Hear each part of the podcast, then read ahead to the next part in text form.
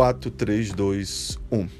Olá, amigos do Papo de Esporte aqui no Imirante.com. Nós estamos começando um novo trabalho no maior portal de notícias do Maranhão, do Nordeste brasileiro, Imirante.com. É claro que com a sua audiência nós estaremos juntos falando de esporte maranhense, com alguns pitacos a nível nacional e internacional, mas sobretudo o esporte da nossa terra. Vamos comentar muitos fatos relacionados aos clubes de futebol, Campeonato Brasileiro Série B, com Sampaio Corrêa, a situação dos nossos clubes na Série D do Campeonato Nacional, Campeonato Maranhense. Vamos falar da segundinha do estadual, que tem a participação do glorioso Maranhão Atlético Clube. Vamos trazer os destaques do esporte amador na natação, no vôlei, no futsal, no rugby, no basquete, enfim, em todas as modalidades, sempre aqui no Papo de Esportes do Imirante.com. Papo de Esporte é feito para você que está acessando a nossa plataforma de notícias o tempo inteiro, 24 horas com você. Eu começo falando sobre a situação do Motoclube de São Luís, o Papão do Norte. É um filme repetido, a gente está vendo, não é? É um filme que começou preto e branco, ganhou um colorido ruim, imagem trêmula, né? chuviscada, e agora vive um, cenas hollywoodianas. Né? O Moto é, jogando a pré-Copa do Nordeste é, com um técnico que acabou pedindo demissão no, no, vestiário porque se tinha um burburinho de um, contratação de outro treinador e de repente ele se sentiu mal com a situação e acabou deixando o comando.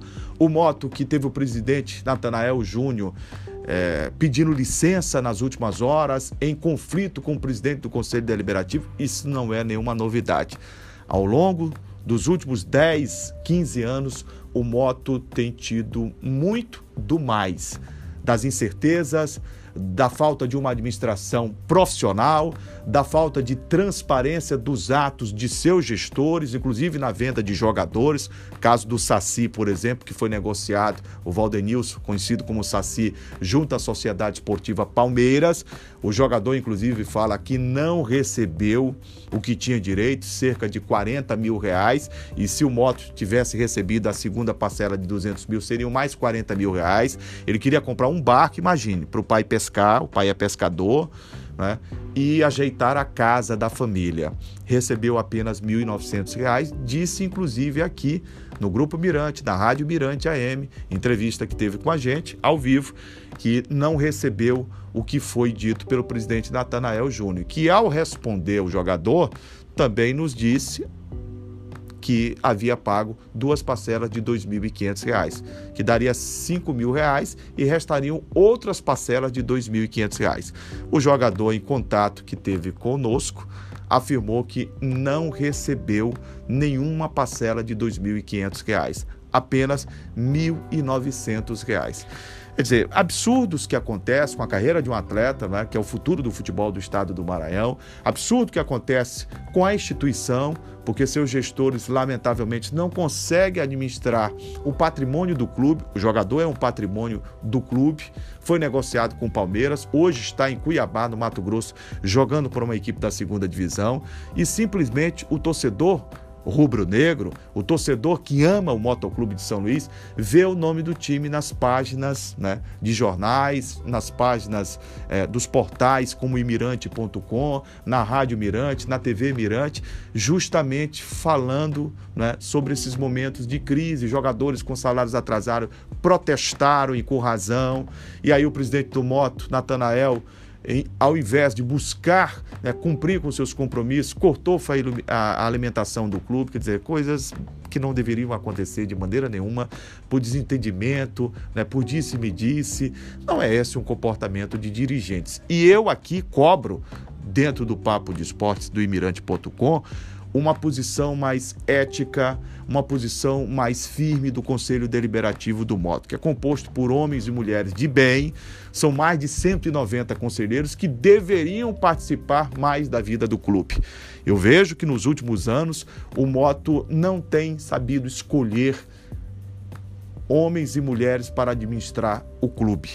E isso é, se torna uma bola de neve porque acumula problemas, problemas de ordem administrativa, são mais de 150 processos, isso foi dito por um dos candidatos à presidência do Motoclube de São Luís, o presidente que saiu, demissionário, Natanael, disse que na gestão dele foram apenas 20, olha, como se 20 fossem poucos, né?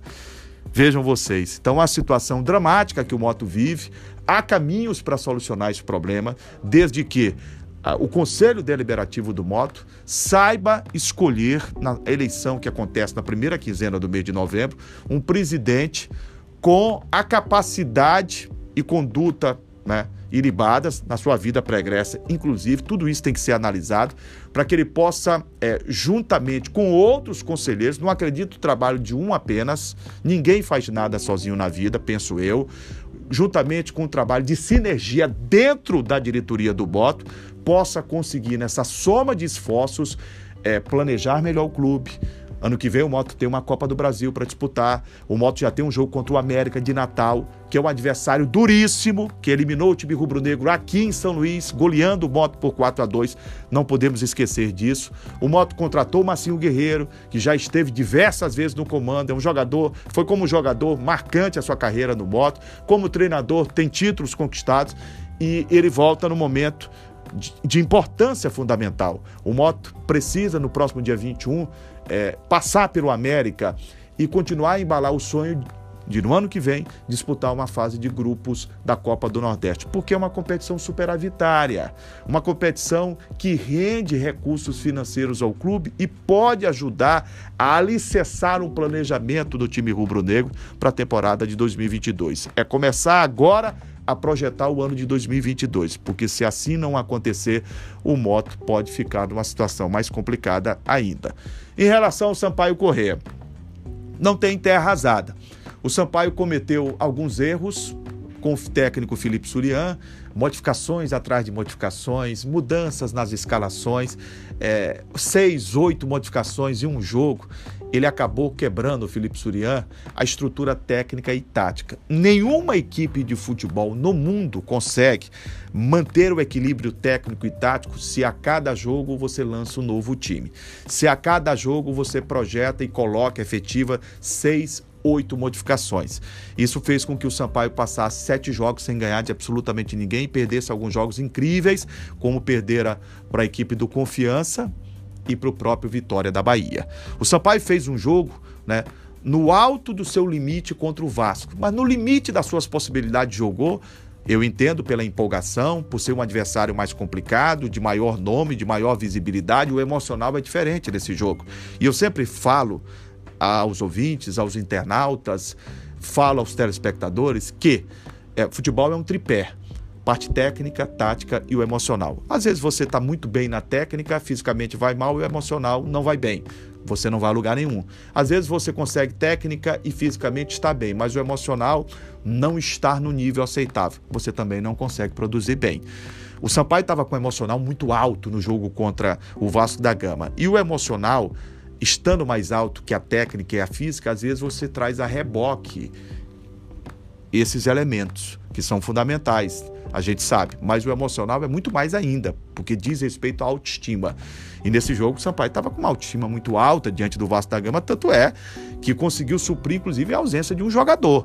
Você atuar diante do Vasco, um campo grande como é o Castelão, no jogo de, de, de maior público, inclusive, da temporada, em virtude da pandemia da Covid-19, não esqueçamos. E aí o Sampaio faz com um jogador a menos parecer estar com dois a mais que o Vasco da Gama aquilo ali não é normal. Aquilo ali foi emocional, a autoestima do Sampaio que estava muito alta. A realidade já foi baixada no jogo contra o Vitória, foi vista. O Sampaio foi um time que imaginou que ganharia do Vitória a qualquer momento. Futebol não se ganha de qualquer jeito e a qualquer momento. O futebol você tem que impor sua qualidade técnica e às vezes a sua estrutura emocional e física muito mais ainda. O Sampaio demonstrou cansaço físico, era natural um desgaste, mas nem tanto o desgaste físico foi preponderante para que o time saísse de campo contra o Vitória com uma derrota. O que foi preponderante foi o elan do time, que não foi o mesmo. O Sampaio não teve a mesma gana de vencer o Vitória. Né? Talvez pela posição do time lá embaixo, o Sampaio não acreditasse que o Vitória poderia fazer frente jogando por uma bola, jogando de forma reativa. E achou o gol, é bem verdade, uma cobrança de falta, desviada na barreira, que traiu a perícia do goleiro Luiz Daniel. Mas futebol é isso. Futebol é isso. Foi mais efetivo, Foi cirúrgico o time do Vitória? Foi. O Sampaio no segundo tempo merecia é, sorte diferente, pelo menos empate? Teve chance, mas acabou desperdiçando. O Sampaio agora vai enfrentar o Coritiba. Juraci é um adversário bem maior, o Sampaio não tem a menor chance lendo engano. Diante de adversários maiores, adversários que exigem mais do Sampaio, é quando o Sampaio mostra algo mais. Espero que isso aconteça no jogo contra o Curitiba, lá em Curitiba, no estado do Paraná, porque o Sampaio precisa de cinco pontos. Nós não podemos pensar em chegar no décimo degrau se não subirmos o primeiro, segundo, terceiro, quarto, quinto e assim sucessivamente.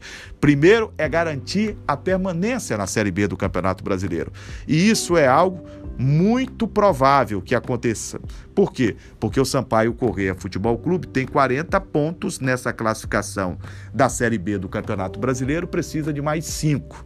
Vejo um empate diante do Coxa Branca na próxima rodada, a 31 do Campeonato Brasileiro, como fundamental para que o Sampaio tenha uma tranquilidade maior, para que o Sampaio possa, já com a volta de alguns jogadores, por questões de lesão, por questões de disciplina, o Sampaio possa é, ter foco. Neste momento, o Sampaio tem que se desligar até mesmo das críticas das redes sociais. Aproveitar as críticas quando elas forem construtivas. O torcedor cobra e ele está no direito. Muito passional, a gente sabe dessa forma. Veio o resultado, o torcedor comemora. Não veio o resultado, o torcedor cobra. Então é preciso que os jogadores tenham o equilíbrio emocional necessário que a comissão técnica tem que passar. O Sampaio tem um coach hoje trabalhando a parte emocional. Tem que trabalhar muito mais ainda, porque a partir de agora o Sampaio não pode perder para si mesmo. Os tropeços, né, nos próprios degraus a subir pela equipe boliviana podem ser cruciais. O Sampaio, ao meu ver, permanece na Série B do Campeonato Brasileiro por ano que vem, mas é preciso mostrar que estar dentro da aceitação do grupo, do trabalho ainda do Felipe Surian, que de vez enquanto perde a mão, às vezes ele pesa a mão nas substituições no afã de buscar, e eu sei, entendo, o melhor para o Sampaio. Mas um time de futebol, para ele ter foco, entrosamento e certeza do que vai fazer, quanto menos você mexer na estrutura técnica e tática. Quanto menos você alterar posicionamento de alguns jogadores, você vai fazer com que este grupo se una mais, este grupo fique mais coeso e mais focado no objetivo que é fazer o Sampaio permanecer na Série B do Campeonato Brasileiro. Essa é a nossa primeira participação no Papo de Esporte aqui no imirante.com. Continue acessando o portal de notícias de maior audiência e credibilidade no estado do Maranhão. Até a próxima, gente!